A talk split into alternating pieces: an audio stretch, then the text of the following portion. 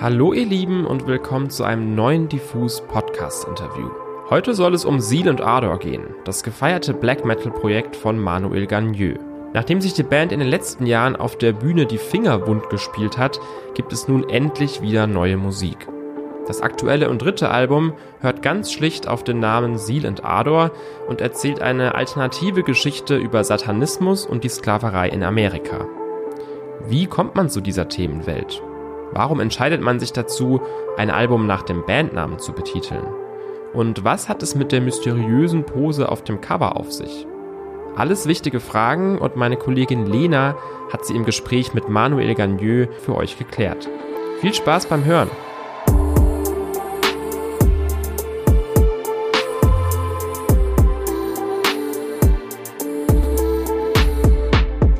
Ja, auch erstmal nochmal großes Hallo von mir. Sehr cool, dass es klappt, dass du hier bei uns im Diffus News Podcast bist.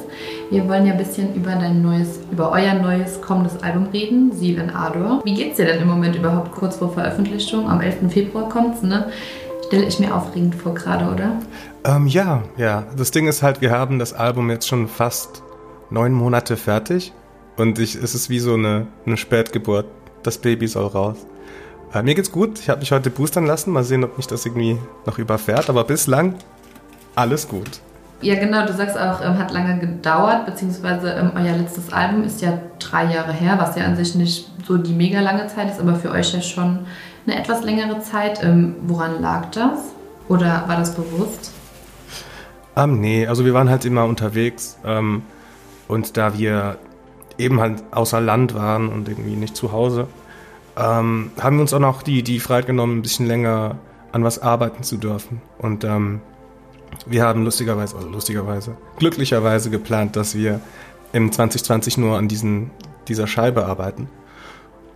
Und dadurch halt alles ein bisschen bedachter gemacht. Und ja, deshalb ging das halt ein bisschen.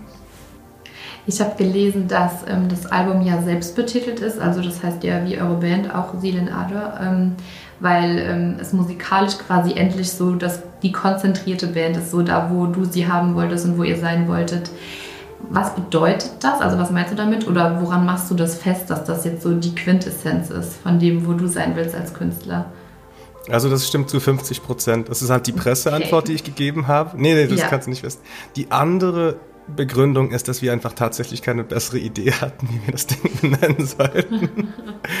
ähm, aber ja, es ist halt eben, da wir ein bisschen mehr Zeit hatten, konnten wir uns überlegen, wofür wir stehen und also was uns wichtig ist jetzt Soundkulissenmäßig.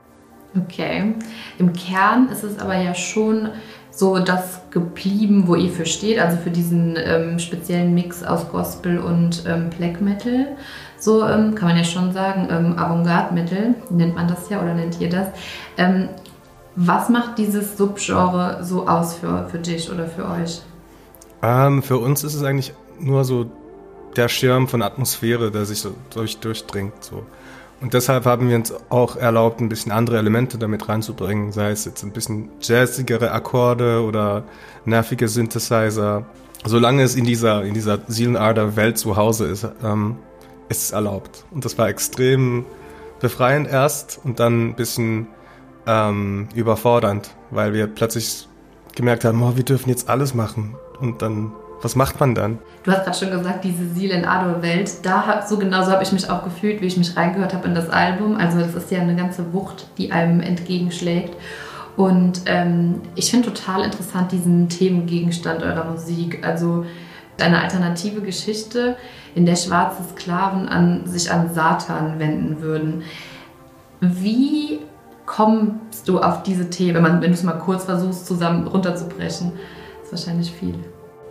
Ähm, nee, ich habe mir nur überlegt, also bei Black Metal ist es ja so, dass ähm, gelangweilte Teenies irgendwo in der Vorstadt dann halt ähm, Anti-Christentum-Sachen gemacht haben, weil die waren halt ein bisschen nationalistisch orientiert und dachten sich, ja, aber eigentlich unsere Vorfahren, die haben äh, irgendwie Odin und Thor angebetet und deshalb sollen wir jetzt Christentum kacke finden. Und äh, im Gegenzug dazu, die, die schwarzen Sklaven in Amerika denen wurde das Christentum auch so ähm, vorgesetzt und sie mussten das umsetzen. Aber was da interessant war, was, war, dass in ihrer privaten Musik, in diesen Sängen, die sie auf den Feldern gesungen haben, auch da haben sie halt Jesus mit reingezogen. Und das war für mich immer ein bisschen faszinierend, weil darum hat sie niemand gebeten. Das war einfach, was sie singen, gesungen haben. Und ähm, in, also in einer rebellerischen Welt, wo das vielleicht nicht so niedergeschlagen würde, geworden wäre, da hätten sie vielleicht eben rebelliert, sei es mit Satan, weil sie halt nicht die Religion der, ihrer, ihrer Meister feiern wollten. Wo kommt denn diese, also diese Elemente des Satanismus, da hast du ja gerade auch schon gesagt, wie, ähm, wie findet das seinen Weg in deine Musik? Also warum, warum ist es der Weg, den du quasi gewählt hast, den, das Thema? Ähm, ich, fand, ich fand das Okkulte halt immer interessant und habe dazu viel gelesen. Und im modernen Satanismus ist es ja nicht sehr spirituell, sondern eher philosophisch, dass man eben sich und sein Ego so, so groß verwirklichen sollte, wie, wie man will, bis zu dem Punkt, wo man andere daran hindert, dasselbe zu tun. Und ähm, ich weiß nicht, ob du das kennst, aber im Metal ist halt Satan halt ein gang und gäbe. Ja, klar, ja, klar.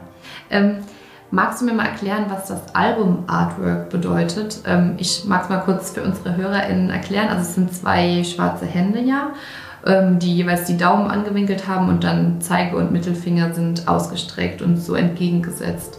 Ähm, hat das was, also ist das einfach ästhetisch oder hat diese Geste irgendwas Spezielles zu bedeuten? Ähm, nee, das ist ähm, as above, so below. Das ist eigentlich die, die Magierpose.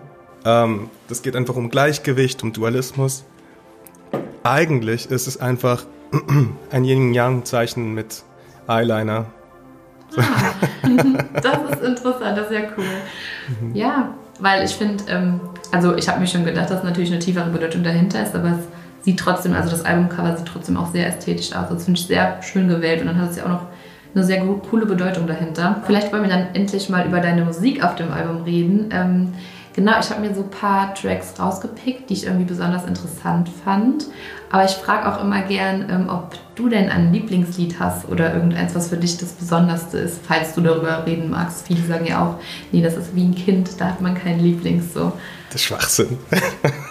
ich mag ähm, Death to the Holy, mhm. ähm, weil es eigentlich unsere Band ein bisschen zusammenfasst in drei Minuten. Ja, cool. Ähm, ich habe mir als erstes mal ähm, Golden Liar rausgepickt. Wahrscheinlich so der sanfteste Einstieg als nicht immer Metal-Hörer in, in euer Album. Was ist denn die Story hinter dem Song? Darum geht es, dass, äh, dass man sich eigentlich auch eingestehen muss, dass man selber Fehler macht.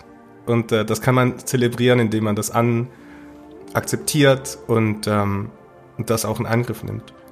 Und im Video war, die, war es die Idee, dass wir einfach nicht so mettlich Feuer, Blut und Jungs im Keller machen, sondern halt, äh, wir hatten halt die Möglichkeit, eine Story zu erzählen. Und darum geht es eigentlich um häusliche Gewalt und ähm, auch Gewalt in der Familie, sei es ähm, emotional oder physisch und wie man damit umgehen kann.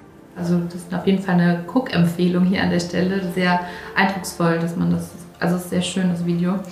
Weil wie du eben gesagt hast, für dich ist, ähm, also welches Lied für dich der, die Quintessenz ist so, dachte ich, weil für mich ist dieses Lied ähm, Immersion, weil ähm, ich das total krass fand, das zu hören, wie das so sanft anfängt und man niemals erwarten würde, dass das so anschwillt und dann schwillt es wieder zurück. Also das zeigt einfach, wie vielfältig ihr sein könnt in eurem Sound.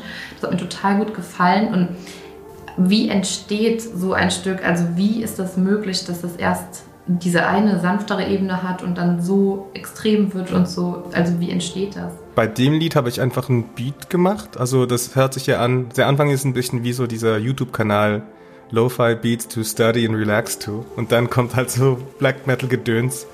Ähm, aber auch genau, da, da war halt die Absicht, so den, den, den Kontrast so breit zu machen wie nur möglich. Und ähm, ich weiß nicht, ob es gelungen ist, aber. Doch.